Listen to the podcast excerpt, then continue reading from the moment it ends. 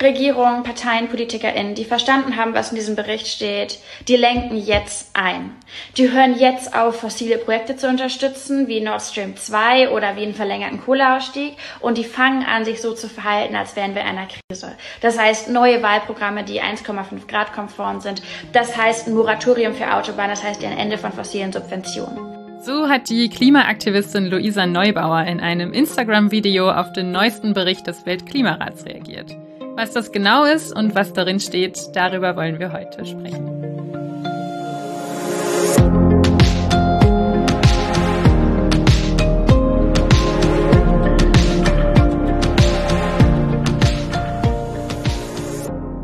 Ihr hört das Klima-Update, den Nachrichtenpodcast von Klimareporter, zurzeit in Zusammenarbeit mit der Taz. Ich bin Lena Wirber und mache das heute mit Christian Eichler zusammen. Hallo Christian.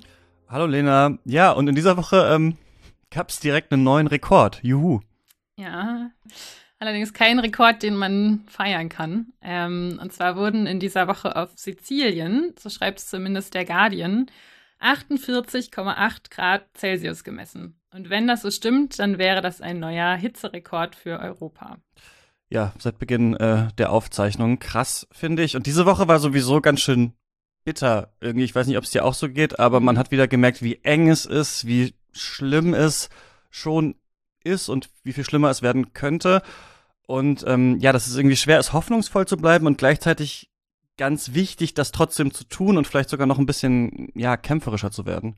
Hm, ja, das finde ich auch und mir ging es auch ähnlich. Also gerade Anfang der Woche kam einfach echt viel auf einmal. Aber jetzt haben wir Ende der Woche. Wir haben alles und wenig sortiert mhm. und fassen es jetzt so für euch zusammen, dass ihr euch danach hoffentlich nicht so erschlagen fühlt, sondern im besten Fall informiert und vielleicht sogar motiviert. Und zwar reden wir gleich einmal über die Brände in der Mittelmeerregion ähm, und über den Internationalen Tag der indigenen Völker, der am Montag war. Aber lass uns vielleicht mal mit dem Thema der Woche anfangen. Genau, denn am Montag ist der neue IPCC-Bericht rausgekommen. IPCC, das ist das Intergovernmental Panel on Climate Change, also der UN-Klimarat. Das ist ähm, die größte ForscherInnen-Kooperation der Welt. Das fand ich auch nochmal äh, krass, das nochmal so zu lesen. Da arbeiten über 700 ExpertInnen aus der ganzen Welt ehrenamtlich zusammen. Die treibt vor allem eine Frage um, was weiß die Wissenschaft zur Klimakrise? Die setzen sich aber nicht hin und erstellen jetzt selber Studien, sondern die werten Studien und Papers und so weiter aus, die es schon gibt. Und es sind richtig, richtig viele Studien. Die machen das ähm, seit 1980, alle fünf bis sieben Jahre. Und dann kommt eben immer der IPCC-Report raus. Könnte man sagen, ist sowas wie die Klimawissenschaftsbibel der Welt vielleicht. Also was da drin steht, das ist abgeprüft, äh, gegengecheckt, nochmal mit einem Bleistift äh, durchgelesen, unterstrichen, diskutiert und so weiter und so fort. Also das sind ja die Facts, kann man vielleicht sagen. Genau, ja. Und die Ergebnisse dieser Auswertung zu sehen, das ist immer super spannend, weil sich innerhalb von Bericht zu Bericht ähm, vor allem die wissenschaftlichen Methoden und Möglichkeiten ähm, stark weiterentwickeln. Also der letzte Bericht ist von 2013, da gab es in Deutschland noch kein Netflix. Der davor ist von 2007, da gab es noch kein iPhone. Also beides jetzt nicht super relevant für die Klimaforschung, aber man sieht halt, der technische Fortschritt kann in wenigen Jahren ordentlich vorangehen. Und das heißt eben auch, Supercomputer werden besser, man hat mehr Daten über Emissionen, über Naturkatastrophen und kann die eben auch besser auswerten. Ach ja, und falls ihr, ähm, falls ihr euch gefragt habt, Moment mal, 2013, das ist doch schon acht Jahre her, genau, ähm, aber wegen Corona ist dieser Bericht jetzt mit ein bisschen Verzögerung gekommen aber auch noch nicht. Da muss man genau sein. Der ganze äh, Bericht, denn der besteht eigentlich immer aus drei Teilen, die nacheinander veröffentlicht werden. Teil 1, der jetzt erschienen ist, beschäftigt sich mit den Fragen, wie beeinflusst der Mensch das Klima? Wie hat sich das Klima bereits verändert und welche Szenarien für die zukünftigen Temperaturentwicklungen gibt es? Teil 2 dann, was sind die Auswirkungen dieser Klimaveränderung und wie kann man sich anpassen? Und Teil drei, welche Maßnahmen müssen wir ergreifen, um das zu ändern? Und Teil eins ist jetzt eben am Montag rausgekommen und Teil zwei und drei ähm, kommen dann erst nächstes Jahr. Aber ich würde sagen, Teil eins ist schon äh, niederschmetternd genug. Ja, das kann man, kann man wohl so sagen. Also, obwohl natürlich vieles gar nicht neu ist, weil der IPCC ja, wie gesagt, nur Studien heranzieht, die es schon gibt. Aber so geballt zu lesen, ähm, was eben gerade der Stand der Wissenschaft ist, ist trotzdem hart. Also lass uns mal zu den Inhalten kommen. Ja. Ähm, Vielleicht erstmal die Basics. Der IPCC schreibt, der Klimawandel ist ganz klar menschgemacht. Daran besteht kein Zweifel. Sollte eigentlich auch nicht mehr, aber jetzt steht es hier eben auch nochmal. Die Veränderung des Klimas ist so weitreichend, wie es das in Jahrzehnten bis Jahrtausenden auf diesem Planeten nicht gegeben hat. Das führt jetzt schon zu mehr Extremwetterereignissen auf der ganzen Welt. Das heißt, die Klimakrise ist inzwischen auf der ganzen Welt spürbar. Und viele Veränderungen sind unumkehrbar für die nächsten Jahrhunderte bis Jahrtausende. Also zum Beispiel der Anstieg der Meeresspiegel heißt, egal was wir jetzt klimaschutzmäßig tun, der Meeresspiegel steigt und es kommt nur noch darauf an, wie stark. Und es geht noch weiter im Bericht. In diesem äh, Report werden fünf verschiedene Szenarien durchgerechnet, wann welche globalen Durchschnittstemperaturen erreicht werden könnten. Im Pariser Klimaabkommen, das wissen wir ja alle, hat sich die Welt ja darauf geeinigt, die Erderwärmung auf 1,5 bis maximal 2 Grad im Vergleich zum vorindustriellen Zeitalter zu begrenzen. Und von diesen fünf Szenarien gibt es nur zwei, bei denen die Erderwärmung unter zwei Grad bleibt. Und nur eins davon, bei dem sie bis Ende des Jahrhunderts unter 1,5 Grad bleibt. Also mhm. dieses 1,5 Grad Ziel, das noch zu erreichen, da nicht rüberzukommen, ähm, das ist tatsächlich hier nur in einem Szenario der Fall. In diesem Szenario, wo wir dann die 1,5 Grad nicht übersteigen, da müssten sich die CO2-Emissionen bis 2030 halbieren bis 2050 müssen wir klimaneutral sein und dann muss trotzdem noch äh, CO2 aus der Atmosphäre rausgeholt werden, wobei wir da eben noch nicht genau wissen, ähm, wie wir das machen würden. Was aber leider noch viel wahrscheinlicher ist, ist, dass wir die 1,5 Grad schon 2030 erreichen. Und das ist zehn Jahre früher, als der IPCC noch vor drei Jahren prognostiziert hat. Und ich finde, das trifft einen schon, wenn man das liest, weil 2030 mhm. einfach eine Marke ist, die man sich wirklich vorstellen kann. Das ist einfach nicht mehr weit hin und das hat die Weltöffentlichkeit in dieser Woche, glaube ich, auch erschüttert. Also so diese Schlagzeile 1,5 Grad, wahrscheinlich schon 2030, ähm, die habt ihr alle diese Woche wahrscheinlich mehrmals gelesen. Und ja, so sieht's laut IPCC nämlich aus, wenn die Emissionen so weiterlaufen wie bisher. Aber das ist eben auch der Punkt. Also es ist ganz wichtig hier zu sagen, dass es gerade nicht heißt, dass das auch so kommen muss. Also alle, die sagen, jetzt ist alles verloren, die irren. Die Menschheit kann das noch drehen und egal wie, lohnt es sich einfach auch um jedes Zehntelgrad zu kämpfen.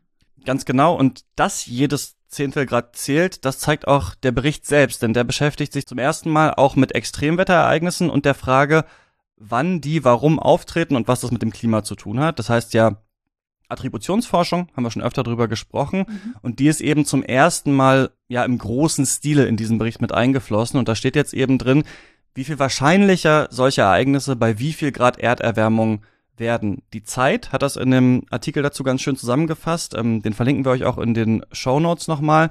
Und zwar wird da als grobes Beispiel extreme Hitze über Land genommen. Die Zahlen sind zum Verständnis so ein bisschen gerundet.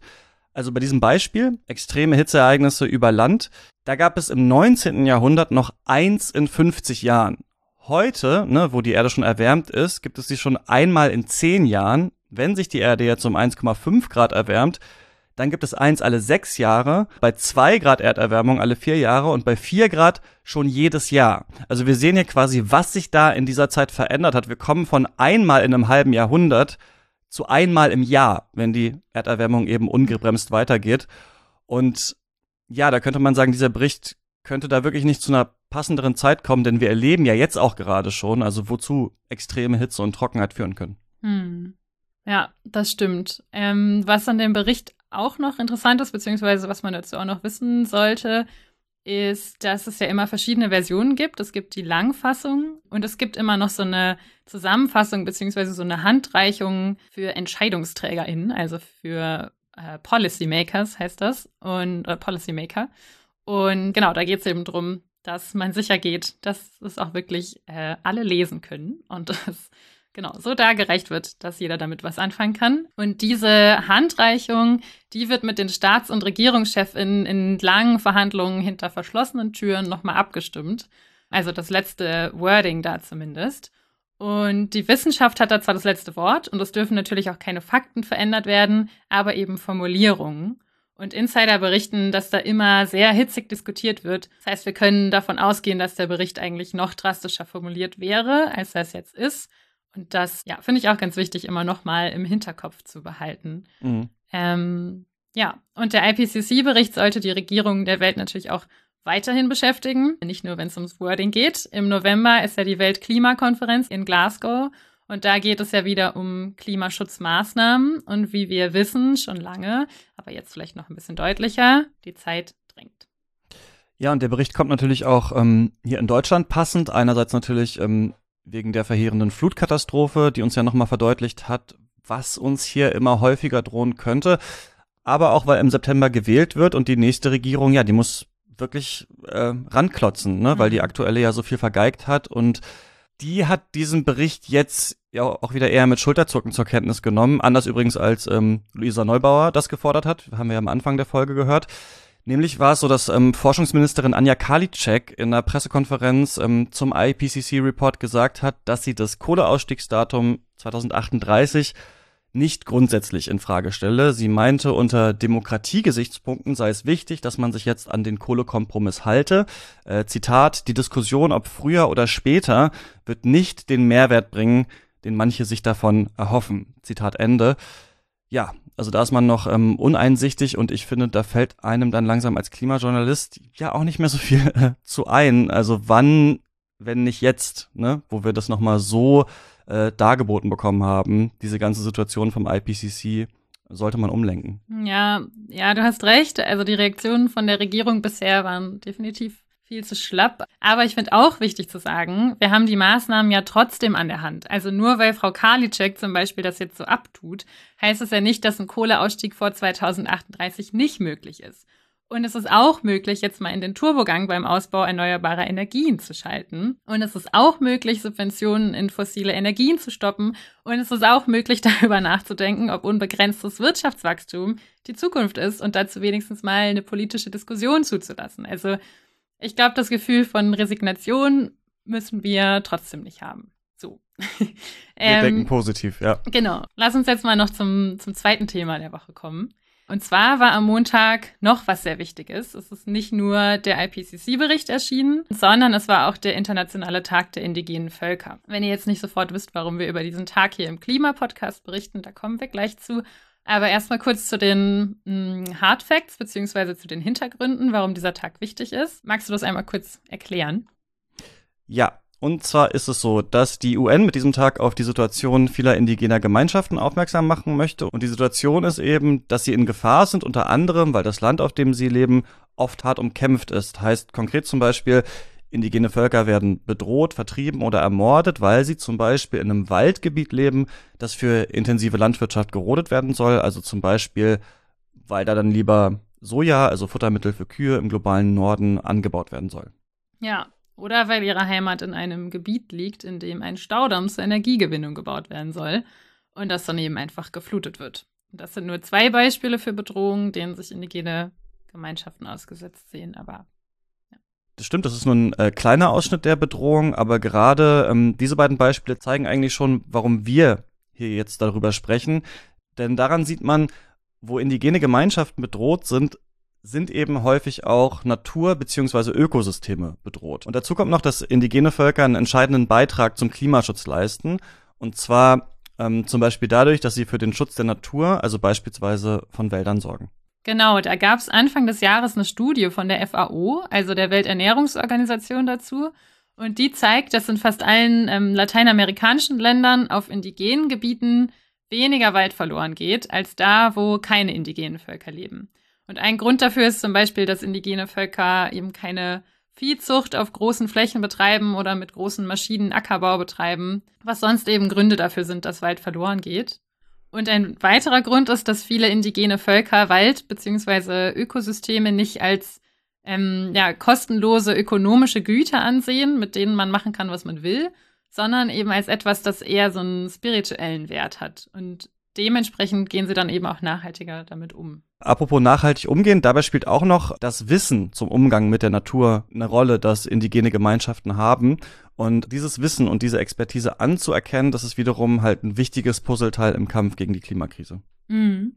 Und was ich in dem Kontext auch spannend fand, vor ein paar Monaten ging doch diese Forderung durch die Medien, dass eine Gruppe von Staaten durchsetzen will, dass für den Klimaschutz 30 Prozent der Landmasse der Erde unter Naturschutz gestellt werden. Da fällt einem jetzt erstmal nichts ein, was daran äh, auszusetzen wäre. Und die Idee mhm. ist ja eigentlich auch nicht verkehrt. Aber von Menschenrechtsorganisationen gab es Protest, weil man eben befürchtet, dass das dazu führt, ähm, dass die indigene Bevölkerung dann aus den geschützten Gebieten vertrieben wird. Und diese Studie, also die Studie von der FAO, die ich eben genannt habe, die schlägt quasi vor, wo indigene Gemeinschaften leben, sollen sie einfach die Landrechte für die Flächen bekommen, weil das unter Umständen sogar besser schützt, als Naturschutzgebiete auszuweisen. Das fand ich spannend. Ja, total. Und ähm, was an dieser Stelle auch nochmal wichtig ist, ist zu sagen, hier soll jetzt nicht der Eindruck entstehen, ja, dass es nur wichtig ist, äh, indigene Gemeinschaften zu schützen, weil die was für den äh, Klimaschutz und somit wiederum auch für äh, nicht indigene beziehungsweise weiße Menschen tun. Mhm. Das ist so ein bisschen, finde ich, ein schwieriger Grad, wenn man darüber spricht, eben vor allem als äh, weiße Person. Deswegen ist es nochmal wichtig, das zu sagen, denn ich kann mir gut vorstellen, ja, dass ähm, Indigene zum Beispiel in Zukunft mehr Landrechte bekommen, weil sich andere Menschen eben dadurch wieder einen Vorteil erhoffen, aber dabei eben nicht in erster Linie an die indigenen Gemeinschaften gedacht wird. Mhm, ja, genau. Also auch wenn wir jetzt hier den Aspekt der Klimakrise rausgestellt haben, ist es eben auf jeder Ebene enorm wichtig, das Wissen der Menschen anzukennen und wertzuschätzen, nicht nur um daraus Vorteile im Kampf gegen die Klimakrise zu ziehen. Und das Leben und den Lebensraum indigener Völker zu schützen, sowieso Klimakrise hin oder her. Kommen wir mal zum letzten Thema heute und zwar wollten wir nochmal auf die Brände in der Mittelmeerregion schauen. Da hatten wir natürlich äh, letzte Woche schon drüber gesprochen, aber die Feuer haben diese Woche weitergebrannt und deswegen wollten wir nochmal ja, ein kurzes Update äh, zur Lage vor Ort geben. Genau. Also aktuell zu der Zeit, wo wir den Podcast aufnehmen, ist die Lage durchmischt. Äh, in Italien und der Türkei sind viele Brände unter Kontrolle und in Griechenland hat es endlich geregnet, was die Lage dort auch entspannt. Ähm, das heißt, es gibt teilweise etwas Ruhe, aber das heißt noch nicht, dass es komplette Entwarnung gibt. Also mit dem Regen kamen in Griechenland zum Beispiel auch Gewitter und Wind und beides kann wieder neue Feuer begünstigen. Ja, und die Lage hat sich in den letzten Tagen auch nicht überall entspannt. In Algerien hat sie sich im Gegenteil weiter zugespitzt. Auch da war es wie in den anderen Ländern auch ähm, lange trocken und heiß und damit hat das Feuer eben auch da ja optimale äh, Bedingungen, um sich schnell auszubreiten. Mhm. Und dazu kommt dieser Hitzerekord in Italien, den wir am Anfang schon angesprochen mhm. haben, der Teil einer neuen Hitzewelle ist. Aber ja, insgesamt kann man sagen, teilweise ist es eben ruhiger geworden, aber eine Entwarnung gibt's nicht. Und damit ist es eigentlich auch noch ein bisschen zu früh, um etwas über die ähm, endgültigen Ausmaße der Brände zu sagen. Aber wir haben da bei der Zeit so eine Einordnung gefunden. Die hat sich nämlich mal angeguckt, wie die Daten aus den letzten 30 Jahren im Vergleich zu der aktuellen Brandsituation aussehen ja, das Ergebnis beziehungsweise die Erkenntnis ist da, dass die verbrannten Flächen nicht alle Rekorde brechen. Das heißt, ähm, mancherorts war es auch schon noch schlimmer, aber trotzdem äh, sind in den fünf größten Mittelmeerstaaten Portugal, Spanien, Italien, Türkei und eben Griechenland bisher insgesamt wohl mehr als 440.000 Hektar Fläche verbrannt. Aber es geht natürlich eigentlich nicht darum, dass wir uns jetzt nur noch fragen, ist es jetzt am allerschlimmsten, war es schon mal schlimmer, sondern wichtig ist halt, dass man sieht, dass die Wetterlagen, die die Brände begünstigen, also lange Trockenheit, hohe Temperaturen, durch die Klimakrise zunehmen werden und damit eben auch solche Ausmaße der Brände, wie wir sie jetzt sehen. Wenn, wenn wir nicht, und das vielleicht als positives Schlusswort, jetzt sehr schnell einerseits mit Anpassungsmaßnahmen beginnen und andererseits alles dafür tun, dass wir das 1,5 Grad Ziel doch noch einhalten. Denn, das haben wir ja heute gelernt, dass wir das schaffen, ordnet der IPCC nicht als sonderlich wahrscheinlich, aber auch nicht als unmöglich ein. Und es wäre doch schön, da für eine Überraschung zu sorgen. Ja, das denke ich auch. Ähm, das war es aber erstmal von uns. Wenn ihr ähm, Themen oder Feedback habt, dann schreibt uns gerne an klima-update.klimareporter.de und schaut auch gerne mal ähm, auf Instagram bei der Klimaseite der Taz vorbei. Klima.taz heißt die. Da gibt's jeden Tag ähm, Stories und mehr zur Klimakrise. Genau. Und an dieser Stelle danken wir noch den SpenderInnen, die das Klima-Update mit einer Spende unterstützt haben. Das waren in dieser Woche Wolfgang Arndt, Walter Wagenhäuser, Kevin Lücker, Peter Behring, Ralf Steffens, Markus Eickmann und Thomas Schlerit. Vielen Dank und ein schönes Wochenende. Kommt gut durch die nächste Woche und bis dann.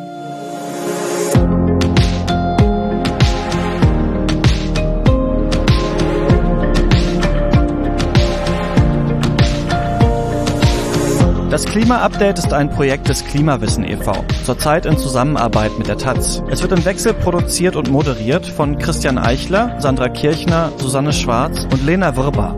Dieses Projekt wird erst durch eure Spenden möglich. Wenn ihr euch vorstellen könntet, uns finanziell zu unterstützen, dann klickt gern auf den Spendenlink in der Podcast-Beschreibung.